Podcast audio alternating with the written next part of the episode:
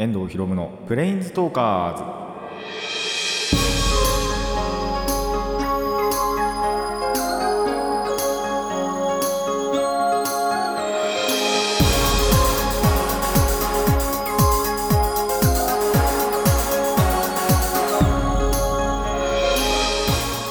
ラジオの前の皆さんこんにちは。遠藤博夢のプレインズトーカーズ。パーソナリティの遠藤博夢です。この番組はアニメゲーム声優が大好きなこの僕遠藤博夢がマジック・ザ・ギャザリングのプレインズウォーカーがいろいろな次元を旅するがごとくいろいろなジャンルの話をする番組です。いやあの12月のまあもう収録日的にも下旬ということであのーちょっとどうしようかなって考えてるのがこれ結構やっぱ収録して、まあ、数日後に上がるっていう体制でやってるんですけどなんでもしその次回っていうか、あの来週分でっていうのかな上げてしまうとあのーちょっとすごいギリギリに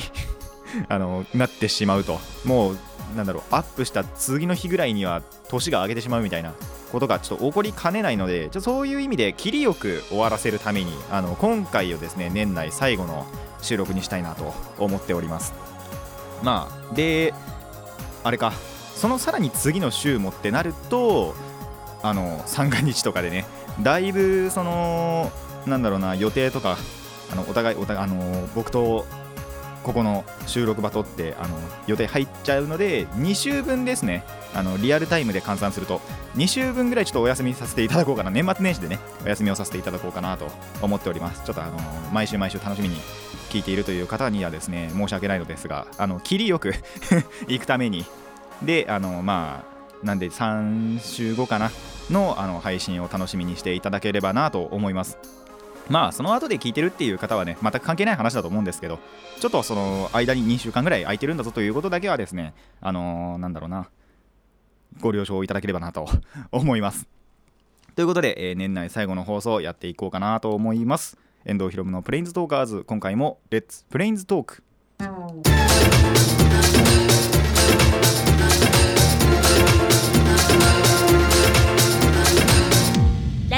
ネット。改めましてこんにちは。遠藤ひろむです。あのーまあなんだろう。いつも通りというかで行くんであればまあそれこそ年内最後のね放送っていうことで1年の振り返りでもしよっかなと思ったんですけどまあそんなことをする必要もなく結構普通に話題があるので、まあ、通常営業で今日は終わらせようかなと思います。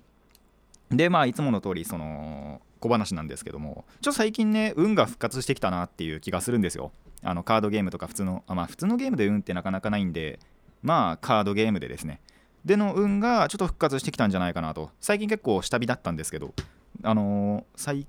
最近っていうかちょっと前まで。下火だったんですけどちょっと最近復活してきたかなと。本当にその遊戯王とかギャザーとかやってるとすごいなんかいい勝負ができる。てか事故が少ないなっていう感じがするんですよ。でこれが本当にその時期によるものなのかまたはたまたそのなんだろうなそういうことが運がいいからその見返りにまあ何かが悪いことが起こってしまうのかなっていうのはちょっと分かんないなっていう感じがするんですよね。未だにその何がきっかけで運が良くなるのかとか本当になんか何にもない時にふっとね運が向いてくることがあるんですよ。でなんかこんなとこで運使いたくねえなとかそういうこともあるんですけどで何かがまたきっかけかそういうなんだろうな運がいい時期がただただ終わるだけなのかすごい本当に運が悪くなるっていう時もある。っていうのがなんか僕なんですけども。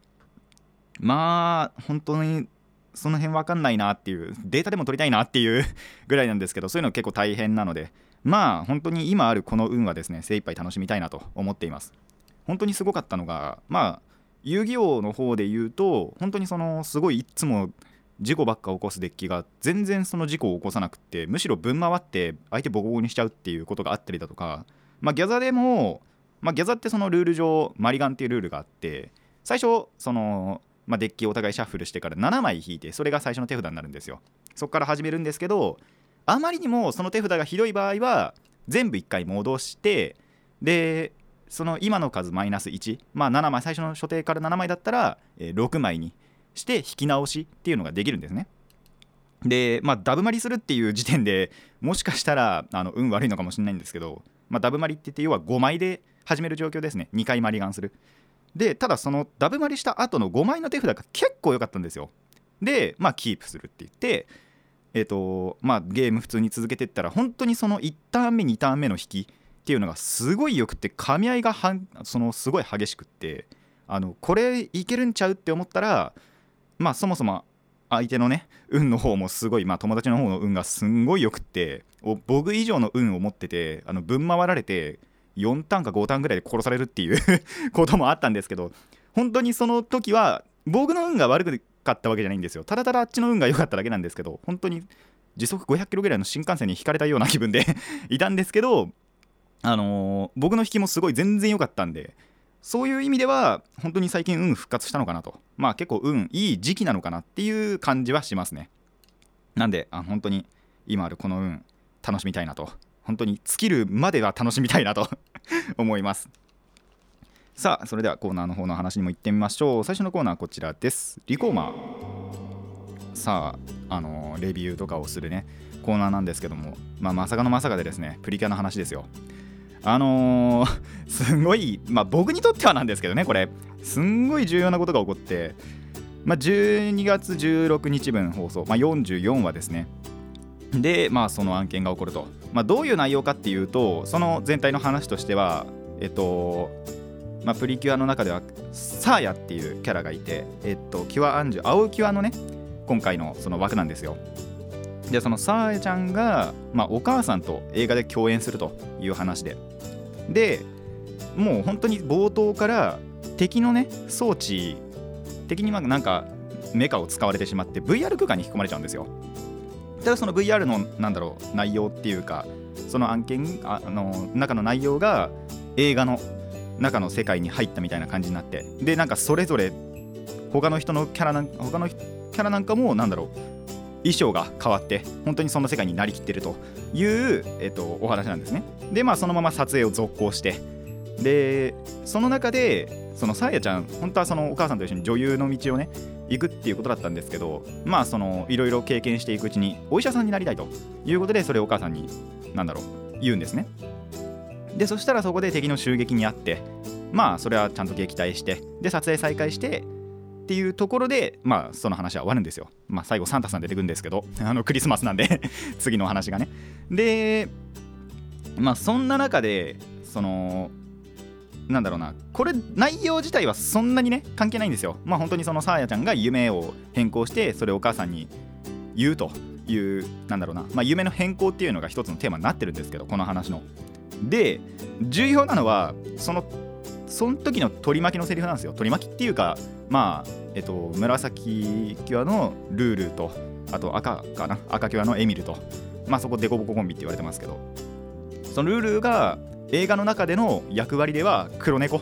のルルっていう役をやってて本当に猫の格好してたんですけど。でエミルちゃんが魔法使いと。まあ本当にそういうなんだろうロールプレイングみたいなそういう感じの世界だったんですね。でまあ黒猫と魔法使いにそれぞれなってたんですけど。そしたらまずルールのセリフですね。ワクワクもんだにゃって言ってるんですよ。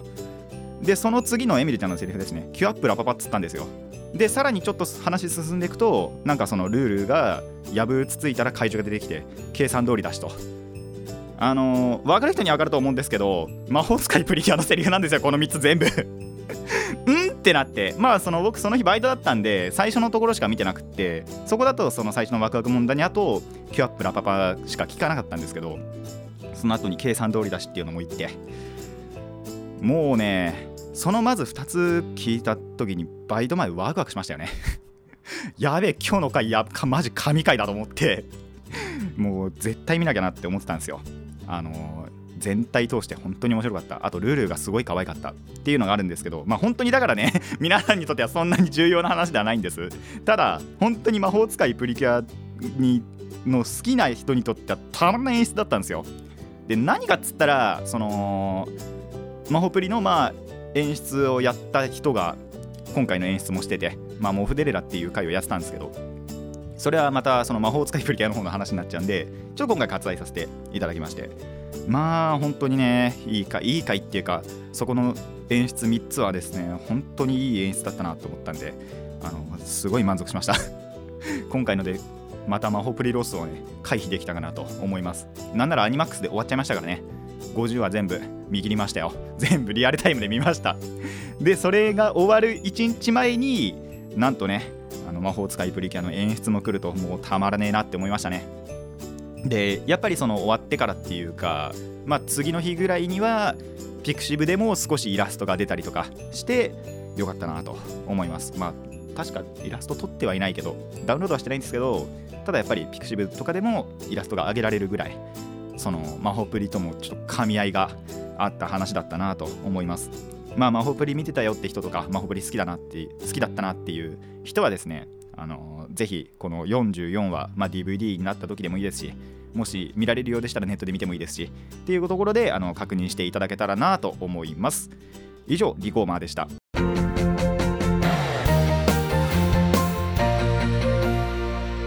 遠藤ひろむのプレインズトーカーズ続いてはこちらです。ネバーギブアップさあ最近あった失敗のお話をするんですけども。まあ2つ今回お話しようかなと思います。まず1つ目。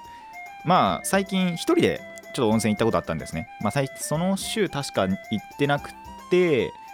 まあ暇だから行こうと思って1人でちょっと行ってきたんですよ。でまあ普段だったらそもそも友達と行ったりとかしてまあ1人で行った時もなんだろうなちょっとコントロールっていうかちゃんとそののぼせそうになったら上がるちゃんと上がって体を冷やすっていうのをやってたんですけどその日なんかすごい入っちゃって、まあ、気持ちよかったのがジェットバスで入ってたんですけどもう完全にのぼせまして。ですごい重度のねあのー、のぼせだったんですよ。でとりあえず上がるじゃないですか。でてか入ってる時ってやっぱ気づかないんですけど上がってから立ちくらみが来て。であこれやばいなって思ったんで一瞬で。なんか心臓バクバクするしちょっとすごいフラフラっていうか頭もなんかグラグラするし。っていうので分かったんで、まあ、そういう時はね体を冷やせばいいっていうのをなんとなく分かってるんですよ。なんでまず水を飲むと。あのそれのまあ近くぐらいに水の水が一応あるんで水をだいぶいつも以上に2倍 ,2 倍3倍ぐらい飲んででそれでもちょっとまだグラグラするなって思ったんでシャワー浴びるんですよ。でシャワーも結構その温度低めにしてとりあえず体をどんどん冷まそうと。ただそれでもちょっとその時治んなかったんですよ。なかなか本当に重度で。でこれはもうやばいなって思って一回そのまずなんだろうな室内の椅子に座って座れるところがちゃんとあるんで。で座ってからただちょっと気づいて外の方がまあ今のそれこそ冬なんでまあ涼しいなっていうか寒いなって。ことでえっ、ー、と外の椅子に座ってでちょうどその椅子の後ろちゃんと壁になってたんでもうなんだろうな。よたで4日かって寝ましたよね。まあ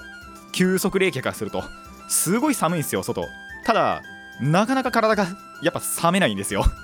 なんでやばいなって思ってたんですけどもう10分とか15分とかそれぐらいはそこに佇んでうなだれていたんじゃないかなと 思います。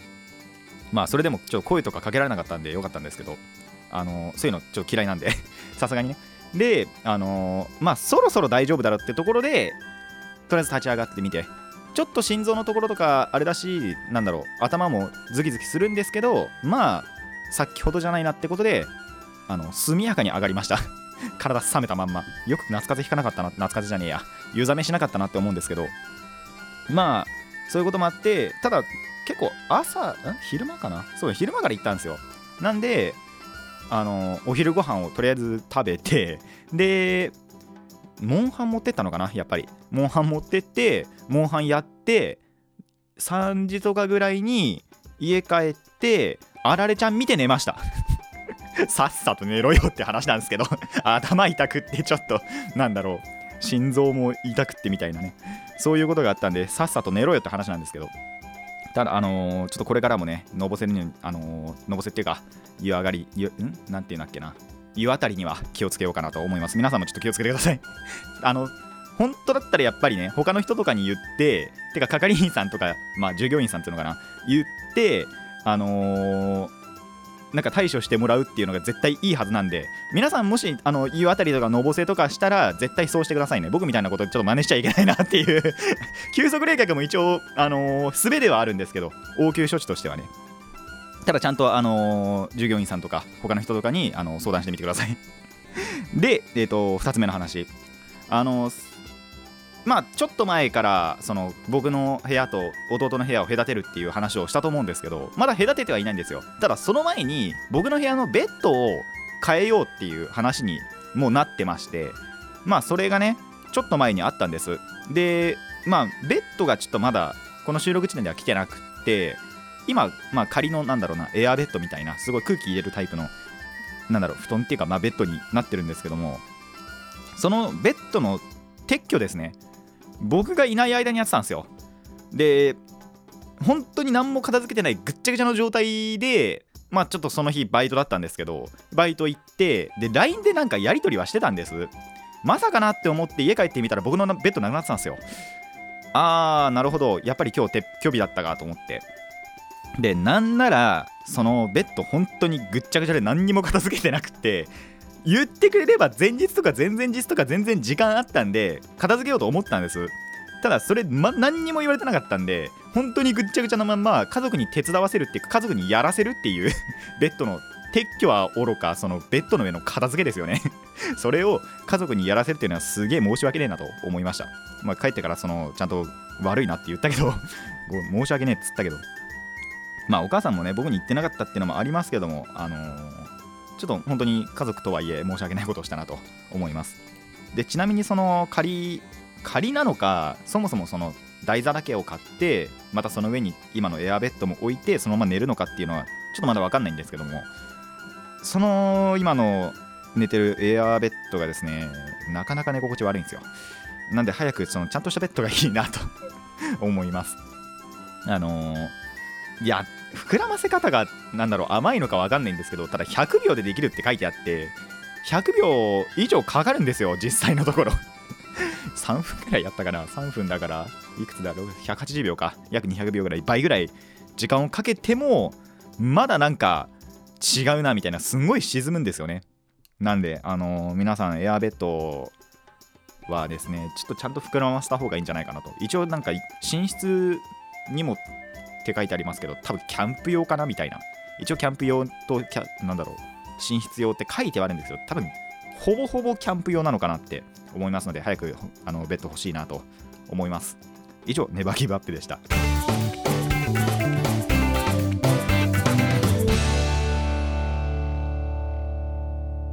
遠藤ひろむのプレインズトーカーズ年内最後のあの 収録っていうかコーナーになりますがそのコーナーはこちらです。ゲーマズド。さあゲームをしたという話なんですけどもまあモンハンの話もありスマブラの話もあり 遊戯王ギャザの話をしていこうかなと思います。まあ今回もですね金曜土曜と2日間あの友達とね集まるっていうことがありましてで金曜なんですけども集まったメンバーがメンバーだったんですよ。そのいつもスマブラをやりたいやりたいやりたいっていうやつとかあと、まあ、僕と一緒にギャザをやってくれるあの温泉いつも一緒に温泉行くやつっていうのが来なくって。でなんならそれで以外に来た、まあ、僕ともう2人っていうのが、まあ、モンハンを持っていると。もうこれはやるしかねえなってことで3人マルチをね。ここでもモンハンかよって話なんですけど。まあでもこれまでやっぱり2人でしかやってなかったのが3人やるとやっぱ違いますね。もうねすごい速さで終わっていく。すごい難しいクエストも。まあ何回か死んだりもしてましたけど。でも割とやっぱなんだろう安定するなみたいな。っていうところがあって楽しかったなと思います。ちなみに6時間ぐらいやってました。もうすんごい遊んでましたからね。本当にだって1時に集まってで7時ぐらいで解散するまでもほぼほぼやってましたからあの、まあ、トイレ休憩とかさすがにありますけどそれ以外は基本的にモンハンだったんでいやすげえなと思いましたけどね。でもあのスマブラほど飽きてないんですよ。なんなら今でも僕あの1人でやってますからね家帰ったら。っていうぐらいスマブラ結構熱あるんですけども。まあほんと6時間やっても飽きなかったなと思います。でやっぱりその武器作ったりだとか。まあ今だと本当になんだろうちょっと欲しい武器があってまあそのための素材が欲しいんですけどすげえレアな素材で同じモンスターを何回も何回も買っていると。で捕獲するあの一応体力ゼロにして捕獲、えーと、倒すっていうのと、まあ、狩猟狩るっていうのとあと捕獲ちょっと体力残して罠にかけるっていう捕獲っていう方法もあるんですけども。その捕獲の方がやっぱり報酬いいんですよ。でその捕獲をしたいんだけど間違えてその敵の体力表示されないんでどれぐらいまだ残ってるかみたいな。表示されてないんであのー、間違って殺してしまうと。でそうすると報酬が減ってしまうっていうことで2回ぐらいやっちまったんですけどまあちょっと捕獲して新しい武器をね 作っていきたいなと思います。まあ、皆さんモンハンする際あの観察眼っていうスキルスキルじゃねえや、まあ、捕獲のスキルを持っておくとペイントボールっていうのでつけてその敵の位置知れるアイテムを使った時にその捕獲のタイミングっていうのが分かるんでそれなんかつけるとまあ必ずあてか安定して捕獲はできるんじゃないかなと思いますがまあ僕その装備によってはつけてないんでそれもう本当に素で疲れたっていうのを見極めてやっていこうかなと思っています。まあこれからまでそうモンハンまたそのちょっと勘違いしたのがえっとまあなんだろうメインでストーリーっていうか、まあ、クエストってちゃんと定められた数があるんですけどもそれ以外にダウンロードで取れるクエストっていうのも結構あったんですよ。30個くらいあったかな。っていうのがあってでそれをまあつい最近昨日一昨日ぐらいの話かな。で一応全部取ってでそっちもクリアしなきゃいけないなっていうのがあってちょっとまだまだモンハンその全クリの道は遠いかなと。いうのがあります。まあ頑張っていこうかなと。それこそそのマルチするっていうタイミングもありますしまあ一人で進められる部分は進めようかなって思ってるのでそれでまあ全クリを目指そうかなと思っています。そのダウンロードも含めてね。ということで、えー、と金曜日はもう6時間本当にずっとモンハンしてました。でまあ土曜日なんですけど今度はこっちはこっちでその珍しく5人。今言ったその3人プラスそのスマブラをやりたがってるやつとあとギャザーをするやつっていうので5人集まりました。でそのまあギャザーそのギャザするやつっていうのもスマブラすごい好きなやつなんですけど最初はスマブラですね。みんなが集まって1時半ぐらいからかな。スマブラやってで井の一番にまあ一応僕もそれやってて5人でちゃんとなんだろう対戦してたんですけどあの井の一番に僕が飽きたっつって 4時それでも3時間ぐらいやってたのかな。4時ちょいぐらいまでやってたからそうですね3時間ぐらいはプレイしてからまあちょっと1抜けして。で4人でやってる中その1人がそろそろ帰ると。5時ぐらいに帰ったやつが1人いたんですよね。だからその前に遊戯をやりたいってことでちょっと3人で分かれてあの僕ちょっと遊戯をしてました。でその時の運がまあその最初にコーナー前に言った小話で運が良かった日なんですよね。もうその日ですごい分回ったんでちょっと満足したなと思います、まあ、ブラックマジシャンっていうデッキなんですけどそれが回ったのがすごい嬉しかったなと。でまあちょっと対戦した後デュエルした後そいつその5時で帰ってってでそっからは22に分かれて、まあ、僕は本当に遊戯王とギャザしかやってなかったんですけどまあもう2人ずつで分かれて片方はスマブラでもう片方は遊戯王とギャザっていうので回してきました。でこっちでやってる時も結構そのギャザも回りましたしあと遊戯王もすごい回ってたなっていう感じがしますね。でえっと2時間ぐらいかな？そうですね。2時間ぐらいは今回はその土曜日の方はモンハンはやらず本当に遊戯王とギャザで回してて、まあ、楽しかったなと。本当に半々ぐらいでやってたかなスマブラと遊戯王ギャザと。っていうのでまあ楽しかったなと思います。な皆さんもこういう友人とのね時間っていうのはまあそれこそ年末年始これからあるんでそういうところで、あのー、好きなように時間はあのー、有り余ってると思いますのでまあちょっと予定があったら分かりませんけど。ただそういうところでですね友達とその、まあ、そもそもお話っていうだけでもいいですし、まあ、忘年会とか新年会とかもありますし、まあ、そういうところで楽しめたらいいんじゃないかなと思います。まあ、ただね、ゲームは適度に 楽しみましょう。以上、ゲーマーズでした。